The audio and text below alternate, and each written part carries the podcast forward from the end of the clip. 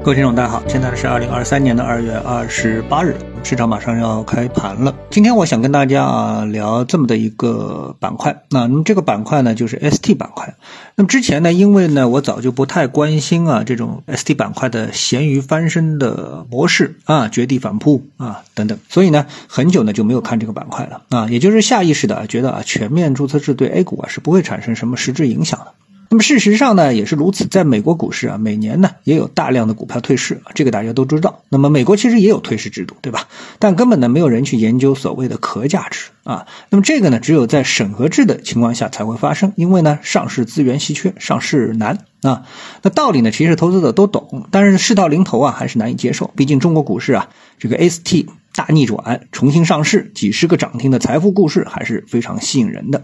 但是呢，现在呢，确实是进入到了全面注册制了。那最简单的逻辑就是一个公司啊，连收购壳公司的实力都有啊，它的实力强大到它能够去收一个壳。那么为什么不自己直接上市呢？其实呢，证监会呢早就有规定，就是买壳啊，它的一个标准跟性上市啊是相同的啊，所以这个标准啊并不低。啊，也就是说你可以新上市。那么那个时候呢，因为上市的资源稀缺，通道比较窄，所以呢上不了市啊，所以呢去买壳去上市。当然到现在为止，大家大部分人可能还在想，那上市的目的到底是什么，对吧？好，所以呢全面注册制的一个结果呢，一定是对 ST 板块是最不利的，留给他们的时间呢真的是不多了，所剩无几，留给他们的机会呢也是极度的渺茫。啊，从 ST 板块的一个走势来看啊，我画了一个指数啊，指数的一个走势。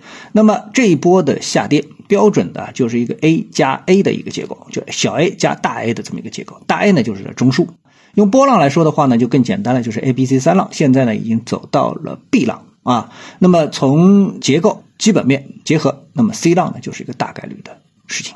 啊，那么从价值投资的角度，尽管 ST 板块内部啊可能有个别能够翻身的案例，但整体上当然是个失败的上市公司的集合啊。ST 板块就是一个失败的，那主营失败的上市公司的集合，那它是不可能给投资者带来正向的投资回报的。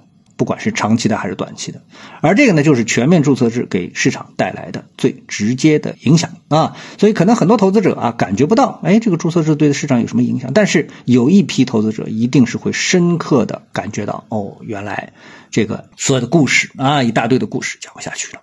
那未来呢，一批无药可救的上市公司将加速步入退市的行列啊。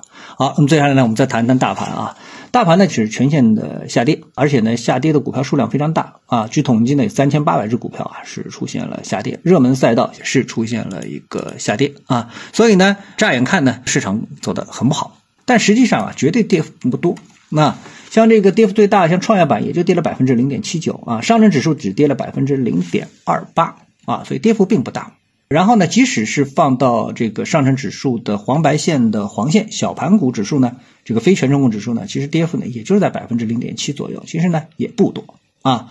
那么最后我们就看一下它的 K 线组合，那 K 线结构当中呢显示的呢是一个盘整中枢，那么这个中枢呢我们已经每天都在画，那呃希望呢市场能够找到这个方向，到底是向上还是向下啊？但是呢，实际上目前呢仍然在盘整中枢的范围内运行。上也没有上，下也没有下，短期呢多空方向不明啊。好，谢谢各位收听，我们今天的节目呢就到这里，下次节目时间再见。